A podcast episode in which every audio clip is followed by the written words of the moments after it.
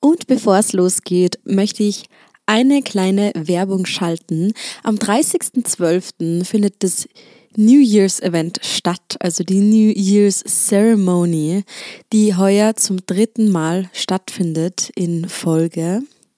Und es gibt schon ganz, ganz wunderbare Goodies, die du nach Hause geschickt bekommst in deinem Geschenkpaket. Wir reflektieren und integrieren das Jahr 2022 kraftvoll, schließen es ab in einem Feuerritual und setzen dann kraftvolle Intentionen für das neue Jahr, für 2023 aus deiner Seele gechannelte Intentionen. Es ist ein sehr aktivierendes Event. Es dauert drei Stunden, es ist abends und es ist sozusagen ein Silvesterritual bevor dem Be Besäufnis. also wenn du dir das schenken möchtest, dann findest du alle Infos in den Show Notes oder schreib mir super gerne auf Instagram oder auf meiner Homepage.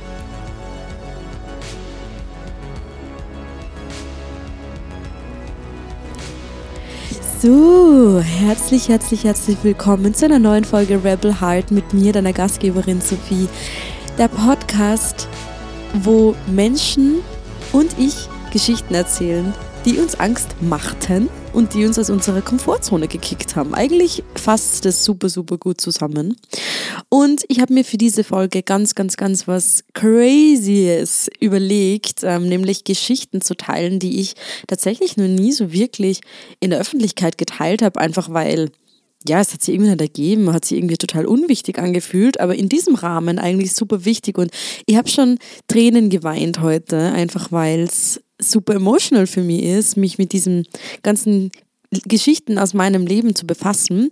Und zwar möchte ich heute Geschichten oder eigentlich kraftvolle Entscheidungen mit dir teilen, die mich richtig in meine Kraft gesetzt haben. Ja, also Entscheidungen, die ein Katalysator oder für meine Transformation waren in meinem Leben.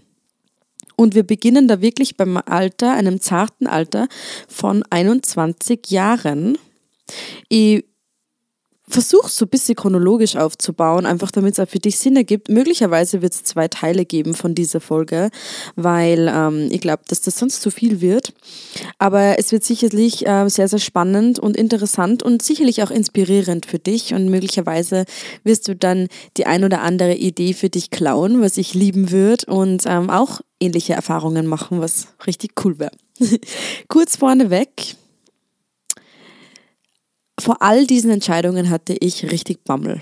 Also da kannst du dir mal sehr bewusst darüber sein und es sind viele, viele, viele, viele, viele Entscheidungen, die ich getroffen habe und ich hatte wahnsinnig Schiss vor jeder einzelnen. Und natürlich hat die Angst abgenommen.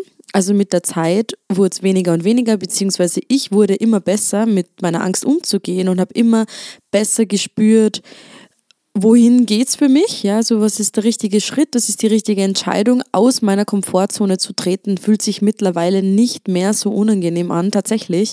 Also es ist schon Übungssache. Ja, also kraftvolle Entscheidungen zu treffen und sich zu befreien auch aus gewohnten Strukturen. Und ins Ungewisse auch irgendwie zu springen, ähm, ist Übungssache. Und ähm, auch noch, und du hast das sicher schon öfter gehört, ähm, die Angst wird nicht weniger. Einfach nur durch noch ein bisschen mehr meditieren und noch ein bisschen mehr drüber nachdenken und reflektieren und warten, abwarten. Die Angst wird nicht weniger. Ja, also die Angst schwindet, indem du gehst, weil du lernst, mit dir umzugehen. Fertig. That's the clue. Ja, und das ist auch der einzige, der einzige Tipp, den ich meinen Clients gebe, und, und, oder Freundinnen oder whoever, warte nicht drauf, bis die Angst weg ist, weil sie wird nicht weggehen, sondern geh und lern mit der Angst umzugehen. Das ist das Kraftvollste, was du für dich tun kannst, das schönste Geschenk, das du dir machen kannst. Und ich habe das tatsächlich schon immer so gehandhabt, dass ich wusste, wenn ich vor etwas Angst habe, dann wird das wohl mein Weg sein. Außer als ich einmal ich glaube 2012 war das, ähm, einen Bungee-Jump geschenkt bekommen habe, weil einem Freund von mir die Begleitung abgesprungen ist und er hat zu mir gesagt, ja Sophie, komm, du kommst mit mit mir, du bist eh so mutig, so circa. Ich glaube, er hat damals schon irgendwie den Eindruck auf ihn ausgeübt, dass ich sehr mutig wäre Und er hat mir dann mehr oder weniger wirklich dazu überredet und ich habe wirklich Höhenangst. Okay, ich habe wirklich Höhenangst. Und auf der Fahrt dorthin war ich schon richtig nervös und es war richtig unangenehm und ich hatte richtig Stress und ich habe schon fast Herzinfarkte ähm, erlitten. Und dann sind wir dort angekommen und ich habe wirklich versucht zu springen. Es gibt da auch ein Video, vielleicht teile ich da mal einen Ausschnitt daraus auf Instagram. Why not? es ist ziemlich lustig. Ähm, ich habe die drei Anläufe oder die drei Countdowns dann natürlich ähm, ausgeharrt und bei jedem Mal mich so ein Stück weit weiter rausgehangen aus dieser äh, metallenen Käfigsituation, die man da hat unter der Brücke.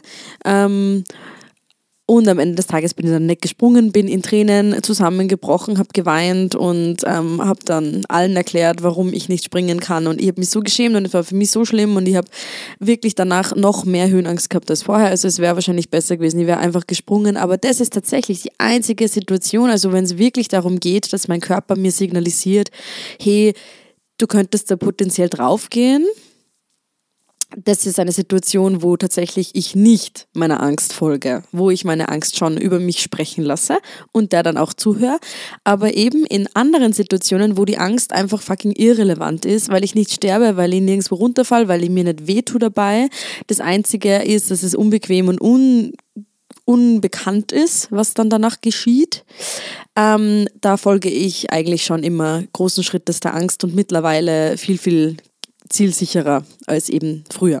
Und deswegen möchte ich jetzt einfach mal mit, meiner, mit meinem allerersten transformativen Schritt beginnen.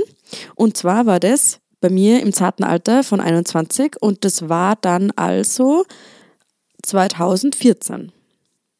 Genau.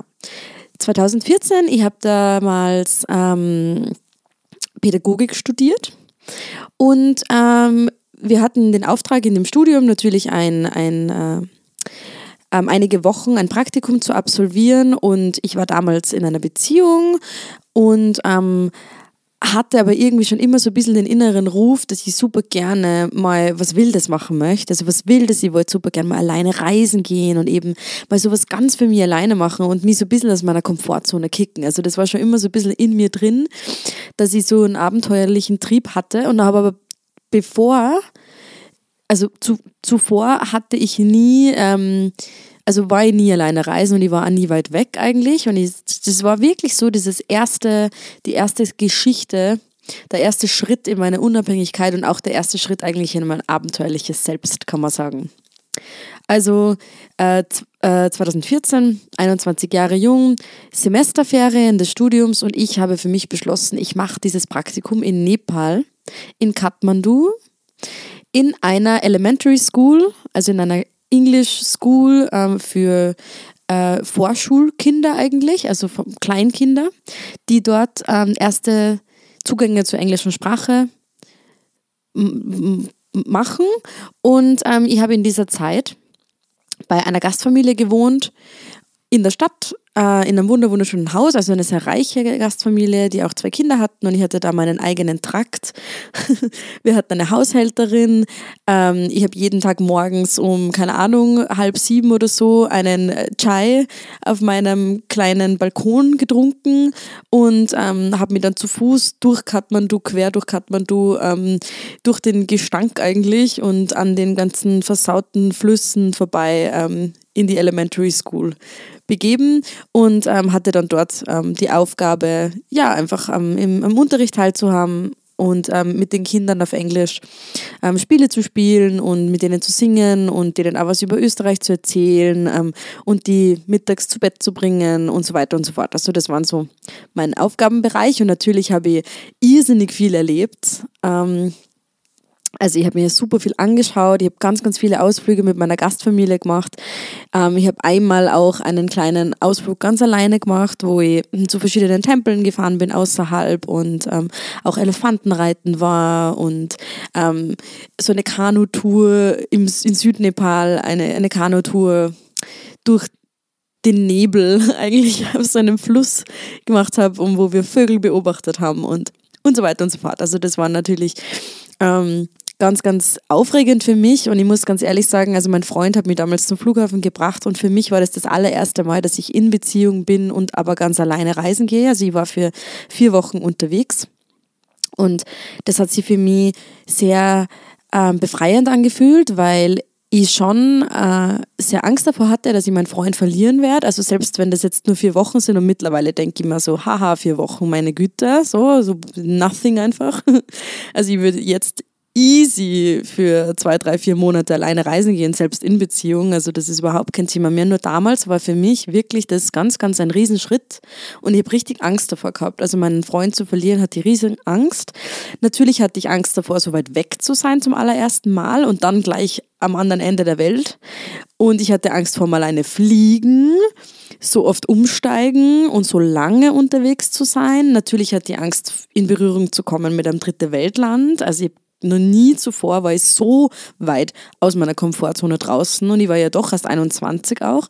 Ähm, ich habe nicht gewusst, was, ja, was essenstechnisch auf mich wartet. Als ich dort angekommen bin, habe ich auch nicht gewusst, dass, ähm, dass es nur, äh, also dass es nur sechs Stunden am Tag Strom gibt. Also ich hoffe, dass ich mich richtig daran erinnere, aber es gibt auf jeden Fall ähm, gewisse Stunden am Tag, wo es keinen Strom gibt und wo man dann auch einfach wirklich äh, Stirnlampe braucht oder irgendwie Taschenlampe, damit man halt was finster ist einfach. Das ist, das ist dann ähm, abends gewesen. Und das hat mich natürlich auch total aus meiner Komfortzone gebracht, dann ganz alleine bei einer nepalesischen Familie zu wohnen äh, und niemanden zu kennen zum allerersten Mal und dann so eine fremde Kultur. Hat mich krass, krass, krass, krass aus meiner Komfortzone gebracht. Und ich muss sagen, ich habe auch, nachdem ich dann wieder nach Hause gekommen bin, ganz lang gebraucht, um das überhaupt mal alles zu integrieren. Also jetzt rückblickend betrachtet, glaube ich, dass ich da ein bisschen einen großen Kulturschock erlitten habe, den ich mir gar nicht damals so wirklich eingestanden habe. Also dass das schon ziemlich weit und ziemlich schnell aus meiner Komfortzone war und dass ich mir möglicherweise mich selbst da ein bisschen übergangen habe. Also auf die Abenteuerlust hat mich übermannt und, und möglicherweise hätte es jetzt auch getan, dass ich mal für vier Wochen nach Italien gegangen wäre. Oder so einfach was ein bisschen ähm, Europa-ähnlicheres. Aber am Ende des Tages ähm, war es auf jeden Fall cool für mich zu sehen, was ich alles ähm, aushalten kann. Und ich, hab, ich hatte dort dann natürlich auch, wie viele das wissen, wenn man reisen geht, speziell in asiatischen Ländern, ähm, den Asia Belly. Also ich habe ähm, war dann ziemlich krank und ähm, habe was Falsches gegessen eben und dann ja, gekotzt und Durchfall und tralala und Krankenhausaufenthalt, Infusionen und äh, Antibiotikum und bla bla bla, also diese ganze Tortur. Man kennt es, nur natürlich, wenn man so weit weg ist von der Family und zum allerersten Mal ganz alleine wo ist und dann so herhängt, dann ähm, ist es schon das macht dann dann schon sehr resilient, möchte ich sagen. Also man lernt dann schon sehr gut, sich selbst zu halten und sich um sich selbst zu kümmern und, und auch einfach wirklich, ähm, ja, eigene Gefühle zu regulieren. Also weil meine, man sagt zwar immer, die Nepalesen sind so ein herzliches Volk und das sind sie auch, aber es macht einen Unterschied, wenn man bei einer nepalesischen Familie zu Hause wohnt, weil ähm, natürlich, ich, ich habe an ihrem Alltag teilgenommen und das war jetzt natürlich nicht so, dass sie dann äh, sieben Stunden an meiner Bettkante saßen, sondern die haben halt ihr Ding gemacht einfach. Und natürlich haben sie mir gesagt, Sophie, melde dich, wenn du was brauchst. Aber am Ende des Tages ähm, habe ich mich natürlich um mich selbst gekümmert. Und äh, ja, das war auf jeden Fall schon sehr herausfordernd für mich. Und äh, was noch dazu gekommen ist, ich habe zum allerersten Mal, bin ich in Berührung mit Kreuzkümmel gekommen. Und die Nepalesen, und das ist ja sehr indisch, äh, indische Speisen und ähm, ich wusste nicht, dass ich Kreuzkümmel hasse. also wirklich hasse. Normalerweise äh, verwende ich nicht so starke Wörter, aber ich hasse Kreuzkümmel und ich habe wirklich die ersten Wochen dort einfach mir nur von Reis, plain und simple Reis ernährt, weil ich konnte das Dall einfach nicht essen und die essen da ja, keine Ahnung, viermal am Tag Dall ungefähr, also diese Linsensoße. Äh, mit Reis. Und ähm, witzigerweise habe ich mir aber dann auch irgendwann daran sogar gewöhnt und habe mich irgendwann am nächsten Tag sogar auf das Dal gefreut. Also man gewöhnt sich dann wirklich an alles. Und ähm, als ich dann aber wieder zu Hause war, also ich kann mittlerweile auch wieder kein, keinen Kreuzkümmel essen. Also das, das, ähm, diese Gewohnheit ist mir nicht geblieben. Ähm, ja, also das war auf jeden Fall, du, du spürst es vielleicht, eine irrsinnig transformierende Zeit für mich, auch wenn es nur vier Wochen waren. Man unterschätze nicht äh, die Wirksamkeit weniger, weniger Zeit. Also es braucht nicht immer alles mega lang und mega intens sein. Es reicht, wenn das einfach mal kurz und knackig ist. Das hat irrsinnig einen Effekt und man muss ja auch dazu wissen, ich habe damals ja noch überhaupt nicht meditiert und ich war null mit Spiritualität in Kontakt und eigentlich ähm, das Einzige, was mich daran interessiert hat, ist natürlich, also für den Buddhismus habe ich mich interessiert. Ich habe die Farben immer schon sehr schön gefunden, also die Farben der Malers und, und auch der Tempel und der hinduistischen Götter und Gött Gottheiten. Ähm, also ich hatte da immer schon irgendwo so ein bisschen einen Hang und möglicherweise war das auch meine Seele, die mich auch nach Nepal geschoben hat und auch gesagt hat, hey, du gehst jetzt da in ein, in ein sehr ähm, östlich äh, religiöses Land. Ähm, einfach ähm, um schon mal so ein bisschen einen Vorgeschmack zu bekommen oder um irgendwie dich auf die richtige Reise zu begeben. Und es war definitiv eine, eine wirklich richtige Reise und ähm, definitiv die richtige Entscheidung und hat mich sehr, sehr, sehr geprägt zu der Frau, die ich heute bin, definitiv. Weil, wie gesagt, also alleine reisen gehen ist überhaupt kein Thema mehr. Ähm, also würde ich sofort tun, ich habe überhaupt keinen Respekt davor. Also das ist easy, easy, easy. Ich war danach tatsächlich nicht mehr alleine reisen, ähm, vielleicht für gewisse Etappen einer Reise alleine unterwegs, aber ich war nie wieder ganz alleine, so von vorn bis hinten. Und ähm, habe derzeit jetzt auch nicht so das mega Bedürfnis, das zu tun. Ähm, aber sollte der Moment kommen und ich spüre, dass das jetzt wichtig ist, dann würde ich keine Sekunde zögern und hätte da überhaupt keine Angst davor. Also ich würd, das wäre dann reine Vorfreude. Und insofern, das war eine richtig wichtige Entscheidung. Yes. Mm, Genau, also das ist einmal eine wichtige Geschichte, die ich da jetzt teilen wollte. Und nachdem die Folge jetzt schon ziemlich lang ist, werde ich noch eine, eine zweite Geschichte teilen, äh, die hoffentlich relativ chronologisch dazu passt. Und dann werde ich verschiedene Teile dieser Etappen machen, beziehungsweise dieses Themas. Und ähm, ein zweites Thema, das ich teilen möchte, das mich auch und das auch sehr gut dazu passt und auch chronologisch gut passt. Äh, das war witzigerweise eine sehr ähnliche Situation, weil da war ich auch dann wieder in Beziehung. Das war dann 2016, also zwei Jahre später. Mm, also dann 23 Jahre alt war ich dann, genau. Ähm, da war ich auch in Beziehung und äh, hatte aber dann den dringenden Impuls, ein Erasmus-Semester zu machen in Spanien, in Südspanien, in Sevilla. Und ich hatte riesen Respekt davor. Also ich weiß nicht, ob du Erasmus gemacht hast. Du kannst mir das ja super gerne einmal mitteilen, äh, wie deine Auslandserfahrungen alleine sind. Ähm, allerdings, ja, also auch da, das war dann natürlich zu wissen, okay, ich bin in Beziehung, der bleibt zu Hause und ich gehe da jetzt für mal mindestens sechs Monate weg und wir werden uns in diesen sechs Monaten möglicherweise nur eine Woche sehen oder vielleicht zwei. Äh, und das war's aber. Hat sie für mich sehr crazy angefühlt. Hm, vielleicht war das aber auch schon ein bisschen so der, der äh, Vorspann oder wie man das sagt, ähm, weil wir uns dann tatsächlich ja auch während meinem Erasmus getrennt haben. Also das hat auch ganz gut gepasst. Also die Beziehung war jetzt nicht so rosig, wie ich mir meine Beziehung vorstelle. Also das war auch das war eine sehr, sehr gute Entscheidung, vor der ich Angst hatte, logischerweise. Also Trennungen von all meinen äh, Ex-Partnern war tatsächlich immer eine gute Entscheidung. Also falls du vielleicht gerade vor einer Trennung stehst und irgendwie schon länger spürst, ähm, es passt einfach nicht, es passt einfach nicht. Ähm, es ist auch okay, eine Trennung einfach mal durchzuziehen und einfach mal zu sagen, so, ich trenne mich. Und falls du an dieser Stelle das hören musst, ich hatte viele Beziehungen, also viele Beziehungen so um die um, ein, zwei, drei Jahre. Und ähm, jede Trennung bisher war die richtige Entscheidung. Also definitiv. Okay, also falls dir das irgendwie inspiriert, ähm, ich lebe noch, ähm, alles ist gut, es kommt tatsächlich immer wieder ein anderer toller Mann oder ein toller Partner, Partnerin daher. Und äh, Trennungen sind immer eine gute Entscheidung, auch wenn sie sich richtig scary anfühlen und auch wenn man das Gefühl hat, man wird für immer Single bleiben, man wird für immer miserable, miserable bleiben und man wird nie wieder jemanden tollen finden. Und ähm, was ist, wenn es doch der Richtige oder die Richtige war? Oh Mann, oh Mann, oh Mann.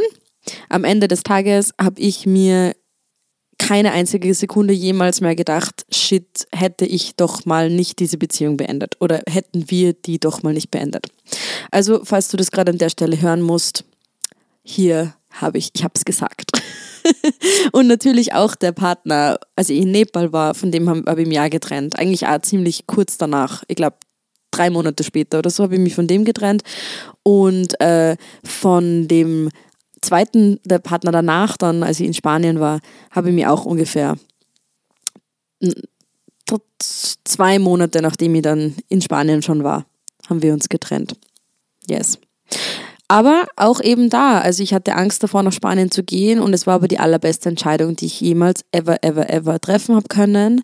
Also zu entscheiden, äh, Ausland zu erkunden, im Ausland zu leben, im Ausland zu studieren, äh, eine neue Sprache zu lernen. Also bis dato konnte ich nur Deutsch und Englisch und habe dann dort wirklich sehr, sehr, sehr, sehr schnell fließend Spanisch gelernt und von dem zehre ich heute noch. Also beim Reisen und ähm, ja, überhaupt einfach mit anderen Kulturen in Kontakt zu kommen und eine andere Sprache zu lernen, ist einfach die beste, die beste Sache ever. Man kommt so anders in Kontakt mit einem Land und eben, ja, fließend Spanisch zu lernen, das geht ja dann auch sehr schnell, wenn man sich für die Sprache öffnet und wenn man auch ein bisschen, ein bisschen begabt, sprachlich begabt ist einfach.